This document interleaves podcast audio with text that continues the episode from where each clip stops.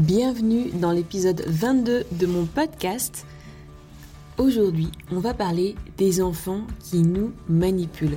Dans cette saison 2, j'ai décidé d'aborder les comportements des enfants qui nous laissent parfois un petit peu sans voix. Et je suis sûre que ton enfant a le chic pour parfois sortir la petite phrase qui te fait exploser. Ou pour faire devant toi, en te regardant dans les yeux, exactement ce que tu lui demandes de ne jamais faire. Bienvenue au club. Je suis Sophie Ménard, formatrice en parentalité à l'approche hand in hand. Quand on est face à un enfant qui semble nous provoquer, c'est quand même assez dur de ne pas réagir à chaud. Et pourtant, on le sait, ce sera pas très aidant. Car un enfant qui cherche la petite bête chez nous recherche en fait quelque chose de bien différent. Je t'aide à décrypter tout ça dans cet épisode. Quand un enfant nous provoque, il arrive en général à trouver à chaque fois le mot ou le geste qui nous fera sortir de nos gonds. Et c'est relou. Très relou. Parce que après, évidemment, nous, on s'en veut. On se dit qu'on a tout fait de travers et on en conclut que notre enfant doit avoir un problème, qu'il n'a pas compris les règles qu'on a fixées ensemble et qu'on est encore loin d'être le parent qu'on aimerait être. Ce petit dialogue intérieur, moi aussi je me le fais régulièrement. En général, ça arrive juste après avoir contemplé désespéré les feuilles arrachées du bananier dans le jardin ou quand je passe un petit coup d'aspirateur sur le tapis du salon suite au vase en verre balancé avec défiance par mon petit dernier à travers le séjour. On y reviendra. Alors, je te propose aujourd'hui de faire un petit pas de côté pour t'aider peut-être à modifier le script de ce dialogue intérieur qui finalement a tendance à tirer vers le bas. Ma proposition ici va être de t'offrir quelques clés de lecture, non seulement du comportement de ton enfant, mais également de ta réaction à toi. Car oui, nos comportements et cette attitude d'enfant qui provoque comportent des messages cachés. Et j'ai cette conviction que quand notre enfant perd sa capacité à être coopératif, ouvert aux autres, curieux, avenant, enjoué, léger, c'est que dans le fond, quelque chose le tracasse. Hier soir, je lisais une histoire à mon fils. Dans cette histoire, le personnage principal s'était fait plein d'ennemis à cause de sa malhonnêteté et de sa pingrerie. Je demande alors à mon fils À ton avis, pourquoi il se comporte comme ça? Il réfléchit un peu et me répond très naturellement Bah, parce qu'il se sent mal aimé. J'ai souri à l'évidence que cette réponse était pour lui. Parce que je crois que c'est exactement de ça dont il s'agit.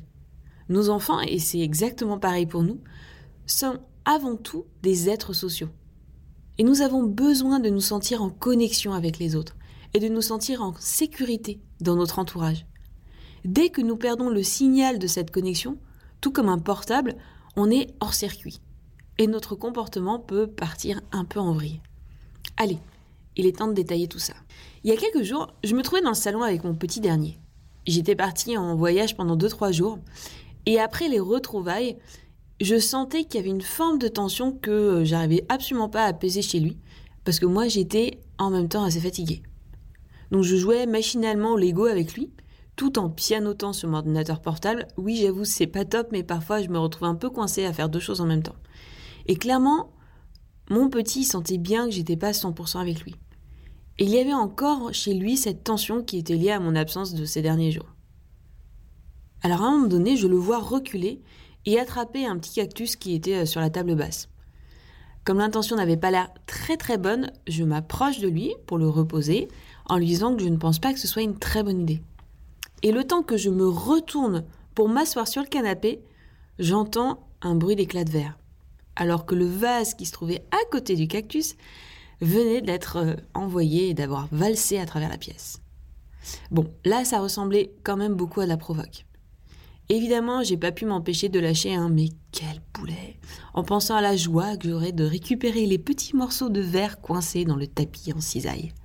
Clairement, la pente était glissante et j'étais à deux doigts de tomber dans les réactions traditionnelles par lesquelles on passe tous et qu'on a en général appris quand nous-mêmes étions petits. Allez, je te les redonne parce que celle-là, je me dis que ça vaut le coup de bien les identifier. La réaction numéro 1, c'est la réaction que j'appelle du donnant-donnant. Celle où on se dit Ok, il est relou? Eh ben moi aussi je vais être relou avec lui. Je vais lui faire bien sentir que je suis hyper déçue et je vais le laisser en bas pendant que j'irai faire un puzzle ou autre avec un autre enfant là-haut. La réaction numéro 2 qu'on peut parfois avoir, c'est celle de la victime en mal de reconnaissance.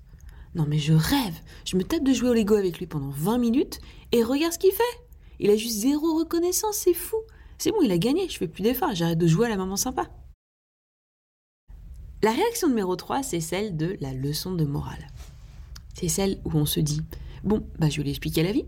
Comme quand on va tous avoir les pieds en sang avec ces bêtises, qu'il va falloir tout ramasser, que le vase, ben moi je l'aimais beaucoup. Un peu de culpabilisation au passage, c'est rien, c'est rien, c'est cadeau, c'est gratuit. Allez, c'est parti pour un bon serment bien vénère de 5 minutes qu'il sente bien la profondeur de sa bêtise. Réaction numéro 4, c'est celle de la conséquence plus ou moins naturelle. Bon, bah écoute, tu sais ce qu'on va faire? On va enlever tous les objets un peu sympas de la maison et puis comme ça, tu pourras plus rien casser, ça te va?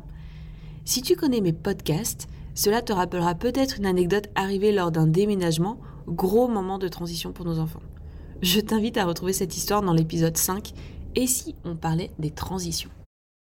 Enfin, la réaction 5, c'est celle que j'appelle du contrôle continu. Ah ouais, t'es comme ça, toi eh ben je vais pas te lâcher mon coco. Je te promets, je garde un œil sur toi. Et ça va pas être fun, je te le dis tout de suite. Chacune de ces réactions nous met dans un état d'esprit qui ne va pas être forcément hyper aidant pour notre enfant. On sent que dans les moments ou jours qui viennent, l'atmosphère à la maison sera lourde et beaucoup moins fun. Mais à force de voir tout le monde réagir comme ça autour de nous, bah forcément, on se demande comment faire autrement, non? Franchement, balancer un vase en verre dans un salon, on ne va pas ne pas réagir à cette provoque quand même si? Et là, je vais te faire une proposition qui va te sembler peut-être un brin provocante. Imagine que ton enfant, quand il te provoque, n'a en fait nullement l'intention de vouloir t'énerver exprès ou de te faire sortir de tes gonds. Imagine que, au final, c'est sa façon à lui de te dire que ça va pas. Si mon fils avait eu cette capacité, que d'ailleurs les enfants euh, tendent à développer avec le temps, je te rassure, à verbaliser ce qu'il ressent, j'aurais peut-être eu droit à Maman, je ne t'ai pas vu pendant 2-3 jours, tu m'as manqué. Là, on joue Lego, mais je sens que t'es pas vraiment avec moi.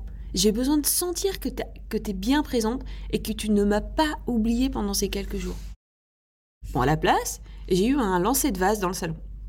Le problème avec cette façon de dire les choses qu'ont nos enfants, c'est que nos réactions en face ne sont pas forcément ajustées. Et le sentiment de se faire manipuler par notre enfant quand il nous provoque, il est plus dur de le voir comme une réaction qui nous appartient que comme quelque chose que notre enfant nous fait à nous. Alors on va prendre un exemple que tu connais bien et qui n'a absolument rien à voir avec tes enfants. Imagine, tu es en plein call en Zoom et ta connexion Internet se met à faiblir. Et durant ce call hyper important, tu es déconnecté genre une bonne dizaine de fois de la session, ce qui est au final vraiment ennuyant pour l'animateur qui doit en permanence te réaccepter dans la réunion. Évidemment, tu ne suis pas très bien la réunion, tu finis le call en présentant tes excuses les plus plates et en te disant qu'il va vraiment falloir appeler le réparateur. Et dans ce moment-là, en fait, tu as deux options. Soit tu médis sur cette situation désastreuse, t'en veux à ton conjoint qui n'a pas réglé le problème la dernière fois qu'il a subi le même souci, et tu en veux aussi à la terre entière pour ce call raté, Soit tu as la capacité de prendre du recul sur la situation, tu fais une sorte de reboot de ta connexion Internet en appuyant sur le bouton on-off, tu trouves le numéro du réparateur et tu règles le problème en 24 heures. Ben, en fait, il en est exactement de même face à un enfant qui te provoque, avec un comportement euh, débordant et inadapté.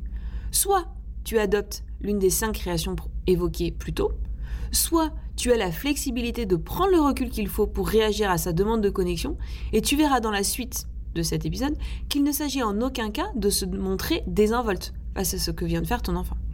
Alors oui, face à un tel choix, nul besoin de t'expliquer celui qui fait le plus sens pour ton enfant. Mais ça ne rend pas les choses plus faciles pour autant. Et ce, au moins pour deux raisons. La première, c'est que nos enfants sont par nature envahis et traversés par une multitude d'émotions, qu'ils ne sont pas en mesure de réguler eux-mêmes. Les choses viendront avec l'âge et la maturité du cerveau, pas de panique. Et la meilleure chose à faire pour les aider dans ces moments-là, c'est de leur proposer de co-réguler leurs émotions. Et là-dessus, encore, on n'a pas vraiment de choix. Quand les enfants signalent qu'ils ont besoin de nous pour processer leurs émotions, ce n'est jamais un super calcul de les ignorer ou de juste les distraire. Car tôt ou tard, le problème se reposera à nouveau et peut-être en plus avec davantage de véhémence. Ou bien, de façon surprenante, parfois nos enfants peuvent adopter une attitude de retrait, perdus dans leurs rêves avec leur doudou, leur tétine ou leur tablette. Mais cette attitude n'indique en aucun cas que l'émotion est digérée. Bref, à tout moment, que nous soyons disponibles ou pas, notre enfant peut avoir besoin de nous pour que cette co-régulation des émotions s'opère. Alors que nos vies super busy ne nous permettent pas toujours d'offrir les 20 minutes d'écoute ou la routine familiale qui favoriserait tout cela. La deuxième raison qui nous empêche d'apporter à nos enfants le soutien dont ils ont besoin, c'est tout simplement le fait que nous-mêmes, nous ne recevons peut-être pas celui qu'il nous faudrait. Moi, parfois, mon désir le plus fou, ce serait d'avoir dans ma maison ce petit bouton magique que j'activerais sur la fameuse plage 18-20 heures quand la maison se transforme en champ de bataille euh, en fin de journée. Je rêve alors que la sonnette de la porte d'entrée retentisse et que par magie, une petite équipe de parents débarque pour m'aider à consoler l'un, faire les devoirs de l'autre, jouer avec le quatrième, brosser les dents avec le cinquième. Et pendant ce temps, moi, je prendrai une petite pause bien méritée. Malheureusement, les choses ne fonctionnent pas ainsi. Et force est de constater que notre société n'est pas vraiment équipée pour soutenir les parents à la hauteur de l'enjeu que représente l'éducation des enfants. Du coup, on fait quoi face à cet enfant qui nous provoque? Eh bien, on va passer aux actions concrètes. Si tu acceptes cette hypothèse qu'un enfant qui provoque, c'est un enfant qui a un truc en lui qui ne va pas, je vais te proposer d'agir à deux niveaux. Probablement le plus efficace d'abord, c'est celui où on va agir en profondeur. Qu'est-ce que ça veut dire? Ça implique de faire du préventif.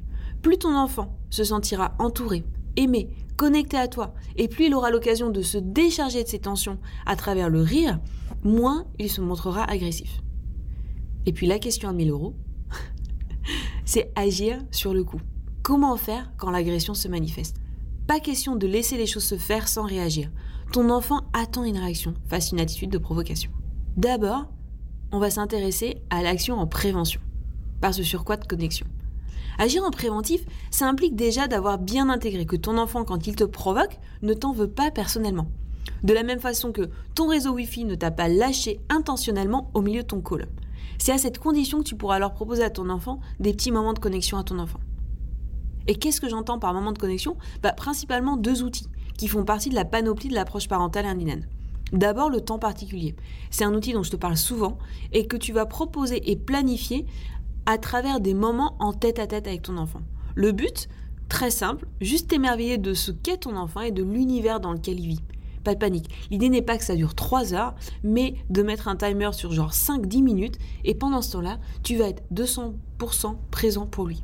Que ce soit pour écouter le récit exalté du volume 15 des Royaumes de Feu ou d'encourager la création d'un château improbable en Capla, voire de t'émerveiller du résumé du dernier match de PSG.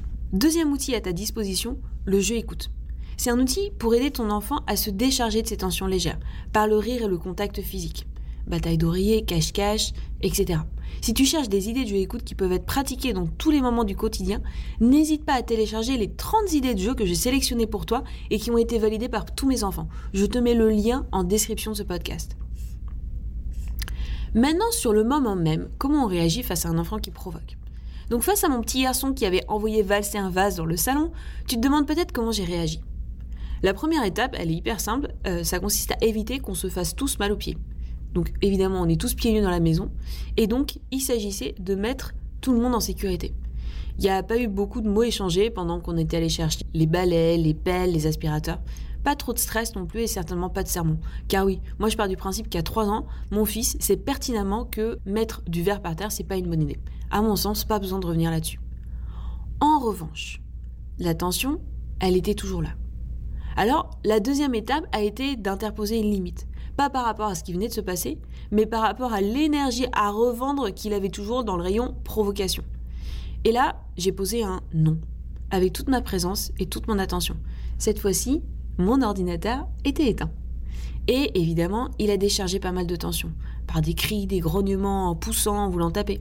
Si tu veux en savoir plus sur la façon d'interposer une limite dans l'approche aninène, je te propose d'écouter les épisodes 13 et 14 de mon podcast sur le sujet. Encore une fois, je te mettrai les liens dans le descriptif de ce podcast. Et après ce moment qui m'a paru bien long et qui dans l'approche Hand se nomme Rester écouté, j'ai senti qu'il se détendait. Et l'épisode s'est soldé par un câlin. Alors, je te mentirais en te disant qu'après cela, tout était fini. Des tensions, évidemment, il en restait. Au dîner, les soirs d'après, on a encore eu pendant quelques jours des cuillères et des fourchettes qui valsaient. Mais au bout de trois jours, avec un accent fort mis sur des temps de jeu d'écoute, des câlins avant de le coucher, des histoires tous les deux pendant des temps particuliers, il n'y avait plus de la provocation. On avait retrouvé notre petit garçon de toujours. Et je n'y serais pas parvenue sans l'écoute que moi je me suis offerte également, à travers des partenariats d'écoute. Ce qui est amusant, c'est que pendant ces moments d'écoute, j'y ai abordé des thèmes qui en fait n'avaient rien à voir avec mes enfants. Mais au final, ça a dû m'apaiser car le regard que je posais sur mon fils était bien différent. Et j'avais enfin le recul qui me permettait de ne plus prendre les choses personnellement. Alors voilà. En conclusion, j'aimerais que tu retiennes peut-être une chose de tout ce que je viens de t'expliquer. C'est que le comportement provoquant de ton enfant n'a absolument rien de personnel envers toi. Tu as ce pouvoir incroyable en tant que parent de pouvoir apaiser ton enfant quand son comportement dérape. Mais ce pouvoir, attention, il ne s'active que si tu as la capacité à prendre un petit peu de recul, à faire ce fameux pas de côté que je te suggérais en début d'épisode. Alors prends-le, sans hésiter, dès que tu sens que les choses vont s'envenimer, seul ou avec un partenariat d'écoute. Ton enfant le mérite et toi aussi, tu le mérites. Si cet épisode t'a plu, je t'invite à t'abonner à mon podcast pour être informé des prochains épisodes. N'hésite pas non plus à le partager avec les parents de ton entourage si cela peut les aider. Et si enfin tu souhaites en savoir plus sur les outils d'écoute de l'approche parentale Hand in Hand Parenting, je t'invite à me suivre sur Instagram ou Facebook à Hand in Hand avec Sophie. Tu y retrouveras mes anecdotes et découvertes de maman autour de la parentalité, ainsi que les ateliers de parentalité en ligne que je propose. À bientôt!